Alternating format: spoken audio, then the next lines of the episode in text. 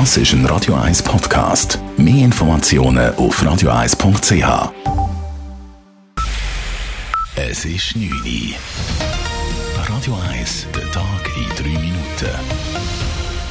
Mit dem Alles Kral. Die Schweiz will nach Gesprächen auf Regierungsebene am 15. Juni ihre Grenzen zu Deutschland, Österreich und Frankreich öffnen. Dies gab Bundesrätin Karin Keller-Sutter heute bekannt. Voraussetzung dafür sei, dass die Corona-Fallzahlen im Verlauf der Lockerungen nicht wieder ansteigen. Die Gespräche haben gezeigt, dass wir einen gemeinsamen Willen haben, eine möglichst rasche Rückkehr zur Normalität zu erreichen. Und damit erreichen wir dann eben auch eine Rückkehr zur Reisefreiheit.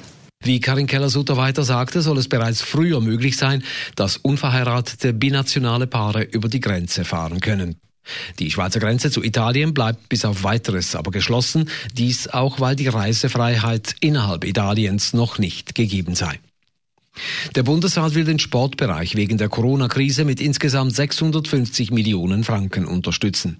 Die Spitzenclubs im Fußball sollen dieses und nächstes Jahr Darlehen von je 100 Millionen Franken erhalten, die Eishockeyclubs zweimal je 75 Millionen Franken, sagte Sportministerin Viola Amherd. Die Darlehen sind an strenge Bedingungen geknüpft. Die Bundesgelder dürfen nicht für die Deckung überhöhter Spielergehälter eingesetzt werden. Die Nachwuchsarbeit muss im gleichen Umfang fortgeführt werden wie vor der Krise. Der Breitensport soll 150 Millionen Franken erhalten zur Deckung der Einnahmeausfälle von Vereinen, weil Anlässe nicht durchgeführt werden können. Die Gerichtskommission der eidgenössischen Räte hat heute einen ersten Schritt gemacht hin zu einer möglichen Amtsenthebung von Bundesanwalt Michael Lauber. Sie hat Lauber für nächste Woche vorgeladen, damit er zu den Vorwürfen gegen ihn Stellung nehmen kann. Dabei geht es um seine informellen und unprotokollierten Treffen mit FIFA-Präsident Gianni Infantino und seinem Umgang mit der Kritik daran. Die Aufsichtsbehörde über die Bundesanwaltschaft befand später, Lauber habe mehrfach in diesem Zusammenhang die Unwahrheit gesagt und illoyal gehandelt.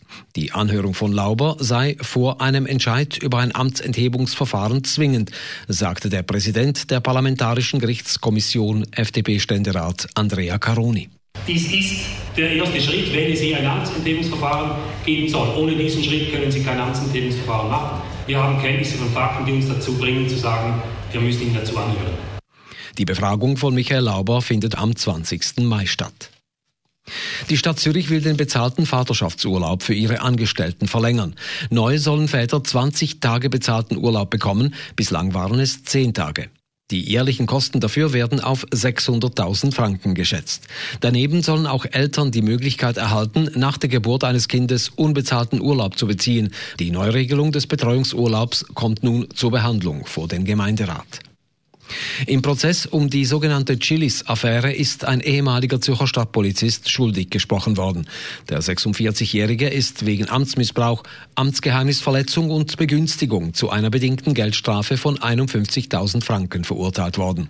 Der Verteidiger kündigte bereits Berufung an. Beim Fall ging es um mehrere Angehörige der Zürcher Sittenpolizei, die unter anderem interne Informationen an das Rotlichtmilieu weitergegeben haben und dafür Geschenke auch sexueller Natur erhalten haben. Radio 1 Wetter. In der Nacht ist es meistens stark bewölkt und gelegentlich regnet es auch. Morgen am Donnerstag ist es zuerst grau mit letzten Regentropfen, später gibt es auch scheuche Aufhellungen. Temperatur am frühen Morgen um 8 Grad, tagsüber bis 13 Grad.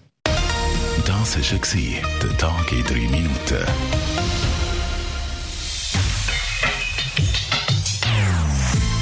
Non-Stop Music auf Radio 1. Die besten Songs von allen Zeiten. Non-Stop.